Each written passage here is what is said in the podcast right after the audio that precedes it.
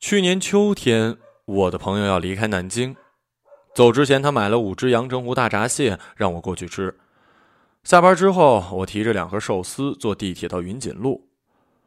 我站在电梯上，看见他在地铁口冲我招手，身材单薄而小巧，穿着连衣短裙，披着一件牛仔上衣。我从下往上看，他的腿就显得特修长。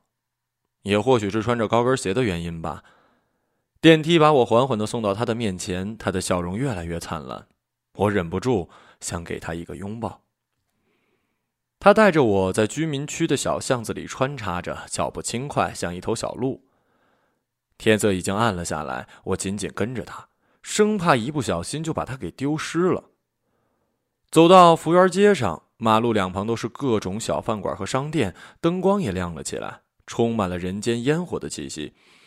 他说：“我们买半只烤鸭吧。”我说：“好啊。”跟着他进了茶南菜市场。他又说：“买瓶红酒吧。”我说：“好啊。”任由他挑了一瓶。或许，或许以后就没机会了。我左手提着寿司，右手是烤鸭，他抱着红酒走在前面。带我来到了福源小区，他住在四楼，和另一女孩合租。进去之后，合租女孩跟我打了个招呼，就把房门关上了。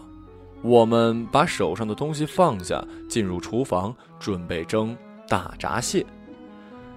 大闸蟹是捆好的，装在袋子里，吐着泡沫，奄奄一息。我把它们拿出来，放进洗菜的池子里。按下水龙头冲洗，它们就像是久旱逢甘露的庄稼一样扭动了起来。我拨弄着大闸蟹，他在一旁看着，一言不发。我们的沉默就像是秋天一样的暗自神伤。突然，他轻叫了一声，一只螃蟹挣扎开了绳子，横行乱爬。我小时候是抓过螃蟹的，只需握住壳子就不会被夹到。所以很顺利的抓了起来，它。可我，可我从来没绑过大闸蟹呀！折腾了十几分钟，笨拙的绑住了几只螃蟹脚和一只钳子，也管不了那么多了，一股脑塞进电饭煲的蒸格里，下面加了水。插上电，我还能听见螃蟹的抓呱之声。不过慢慢就停了。我看见他忍不住打了一激灵。我们在房间里等着，我摊开寿司和烤鸭，他倒出红酒，先碰了一下，抿了一口。他夹起一块烤鸭，往我嘴里塞了一块寿司，相视一笑。他早就告诉我了，已经接到了两个面试通知，明天早上坐飞机去北京。该祝福的话呢，我也讲了；离别的话，我不想多讲，笑着说。哼，以后啊，就再也吃不到南京的烤鸭了。他听懂了，也是笑着说：“是啊，还有盐水鸭。”我们又碰了一下杯。时间差不多到了，我们一起走进厨房，揭开锅盖儿，啊香气扑鼻而来。我一个一个拿出来，放在盘子里。他敲了敲同屋姑娘的门，问她要不要一起吃。啊，不用了，你们俩好好吃吧。他脱了鞋，盘腿坐在床上，扎起头发，像一调皮的小姑娘，把螃蟹的爪子和钳子都掐断，放在一边。他让我等会儿吃爪钳，说凉了容易吃，又教我把螃蟹肚子上的盖去掉。啊，我说这个盖子呢，三角形是公的，圆的是母螃蟹，里面会有蟹卵和小螃蟹。揭开蟹背，就可以看见蟹黄了。吃掉蟹黄，可以开始吃肉了。他告诉我，螃蟹身体内哪些可以吃，哪些不能吃。我看着他学着吃，不时碰一下酒杯，脑袋嘛晕乎乎的。吃完一只，我将第二只的爪子和钳子掐断，放在一边照他教我的方法，又吃完了第二只。他比我先吃完，看着我吃，问我：“你会去北京看我吗？”我低着头，嗯，不知道。没有更多的话语。他将最后一只大闸蟹的背盖打开，递给我：“你吃吧，我吃饱了。”我我也饱了。他看着我，没有放下手，停顿了一、二、三秒。我避开了他的眼神，拿了过来。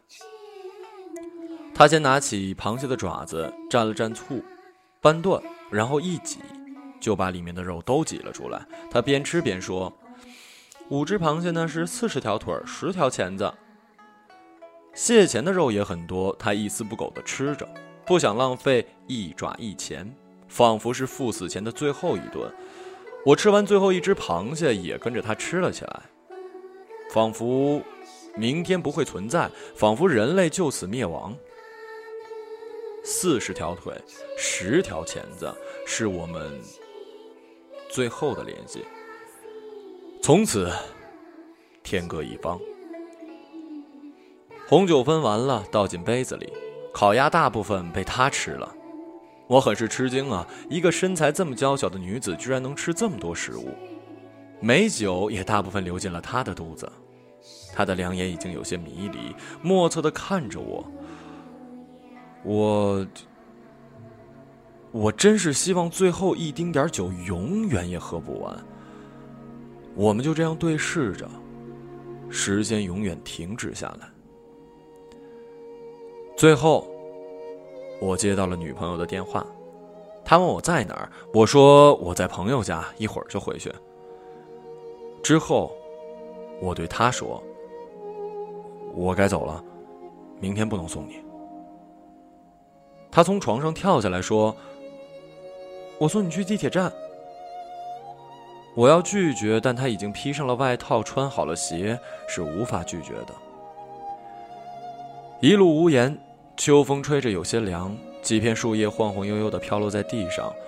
他抱了抱身子，我不知道该不该搂着他，还是应该把身上的衣服脱下来。一直走到地铁口站住了，我说。回去吧，小心着凉了。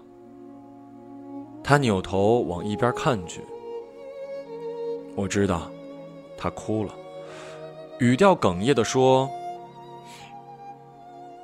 那边就是南京大屠杀纪念馆，我还没去过。”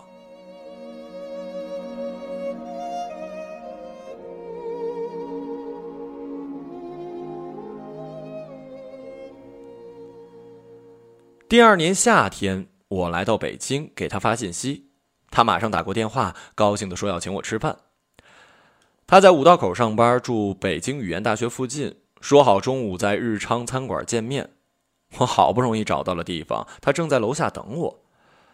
他头发剪短了，穿了一件宽松的衣服，看起来比去年更加的消瘦单薄，面色似乎有些疲倦，但依然给我露出了一个灿烂的笑容。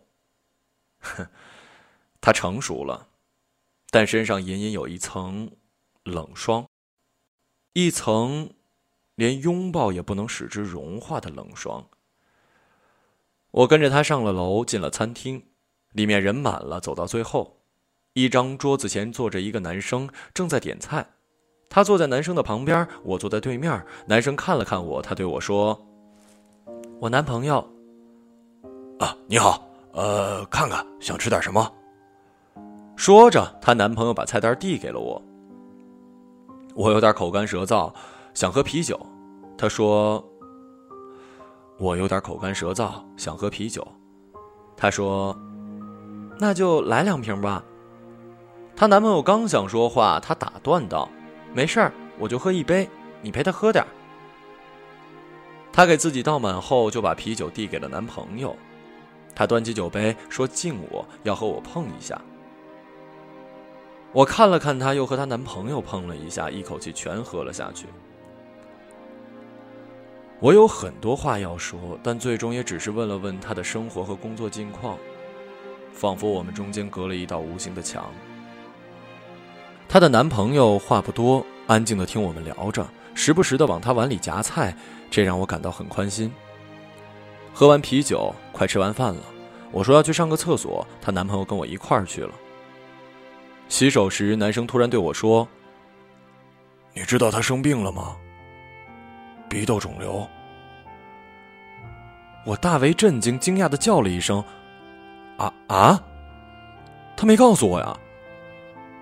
春天查出来的，幸亏发现的早，是良性的。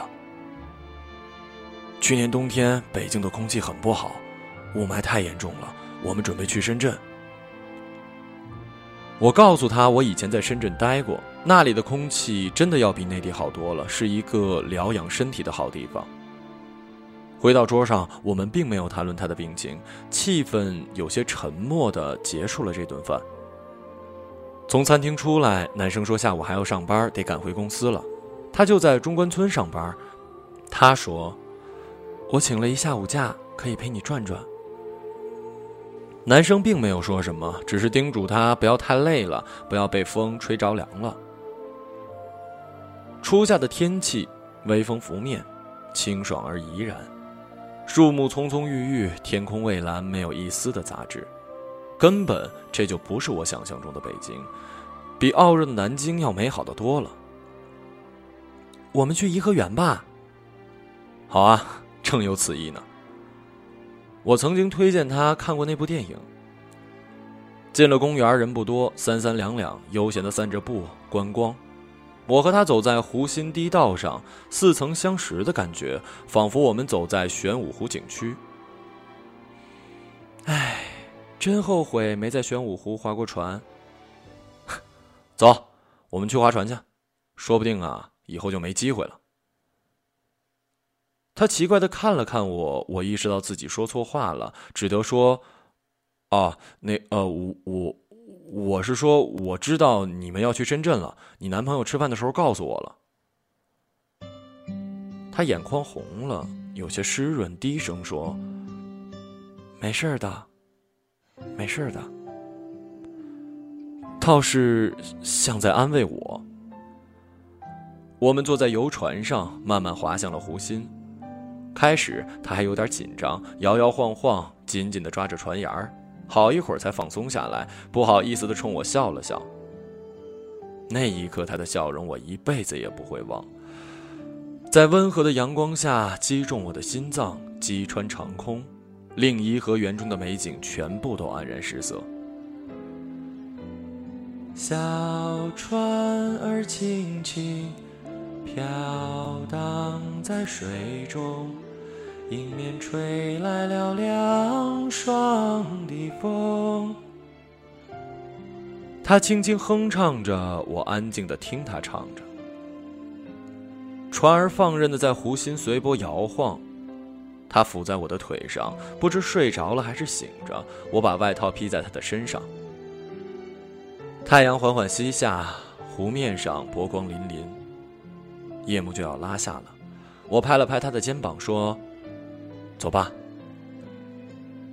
他一个人住在一套一居室，男朋友住在另外一处。